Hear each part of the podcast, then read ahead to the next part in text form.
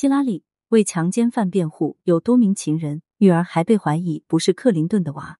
在一九九八年的拉链门事件爆发之前，希拉里一直以为女性发声，激进派女权掌门人自居。拉链门事件爆发后，所有人都期待希拉里将证据甩在克林顿的脸上，勇敢的做出决定。然而，希拉里只是站在镜头面前，只是冷静的陈述：“我相信我的丈夫莱温斯基不过是个傻妞。”这是他第一次在全美人民面前，在明知丈夫出轨的情况下，选择装聋作哑、委曲求全。这选择彻底葬送了希拉里树立了数十年的独立女性形象。原来她压根就不是什么倡导独立的女强人，归根结底，她只是个为了实现自己目的不择手段的女政客罢了。说回希拉里的选择。其实这并不是她第一次为了克林顿屈服。遥想大学时期，善战的希拉里就凭借出色的头脑，从尼克松的水门事件调查组中一战成名，成了当时前途无量的女律师。在所有人都以为希拉里的律师事业即将如日中天时，她撇下一切，拉着克林顿转战去了鸟不拉屎的阿肯色州。为了支持克林顿竞选州长，压下反对派的声音，希拉里毅然决然剪短了长发。把自己一直坚持的姓氏改为了希拉里·克林顿，承认了婚后对丈夫的屈服和支持。此举成功让克林顿在第二次竞选中获得州长的位置，这是他为了克林顿事业的第一次妥协。这件事之后，他仿佛掌握了女政客的流量密码，一面鼓吹女性独立自强，另一面为了达到自己的目的不择手段。有了希拉里的帮助，克林顿的政客生涯越来越顺利。两人下一步打算进军总统宝座。无论国内还是国外，多多少少都存在歧视的现象。一介女流想要在几乎全是男性的政客中站稳脚跟，不出卖一点良心是混不下去的。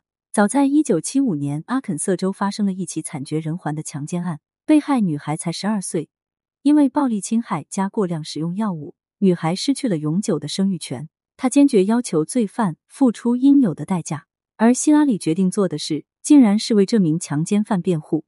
这在正常人看起来有违人性的事，对希拉里而言却是一炮打响的机会。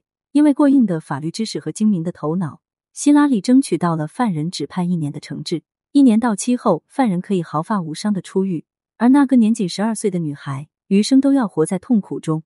但凡有点良知的人，都会对自己曾经犯下的过错感到悔恨。但是希拉里没有，甚至多年后在谈到这起案件时，他轻描淡写的告诉镜头：“是啊。”我知道他在撒谎，他有罪。后半句没说出口的话大概是：那又怎么样呢？在这起案件没有被挖出来之前，希拉里的支持者大多是都是女性，因为他们相信希拉里能为了女性发声。这件事被希拉里自己轻描淡写的陈述出来后，希拉里的民心瞬间失去了一半。想当初，希拉里和奥巴马和特朗普竞选总统时，希拉里的名声一直是遥遥领先的。这其中支持他的每一张选票中，女性占比很大。只是希拉里在最后的选举人团制度中落败了，他倒在了离总统位置最近的地方。他没有成为总统，但是影响一直都在。当克林顿被爆出轨莱温斯基，她一方面为了保护丈夫的政客生涯站出来原谅加支持丈夫，另一方面，她也被爆出其实早就因为不满丈夫，私下里情人无数。有之前在白宫工作过的员工爆料，希拉里除了在镜头面前会跟丈夫好好说话。私下里，两夫妻经常是互相问候对方的祖宗。拉链门事件之前，年轻风流的克林顿就在外彩旗飘飘，希拉里也不甘示弱，找年轻貌美的小男生聊聊天，情到浓时还会让小男生服用助兴药物。二零一二年，希拉里曾经的私人助手亲自下场，直言希拉里的私生活已经不检点到连医生都劝他节制点的地步。就连希拉里和克林顿的女儿切尔西也被人质疑，其实压根不是克林顿的种。当所有的谎言被逐个击破，当希拉里的所作所为都被一一暴露出来，她的个人形象都民意都降到了最低点。曾经大家都以为希拉里是她们女性中的明珠，扶上墙，照耀女性的前路，没想到这只是一颗榆木，不仅装还瞎。对此你怎么看呢？欢迎评论区留言互动，更多精彩内容欢迎订阅关注。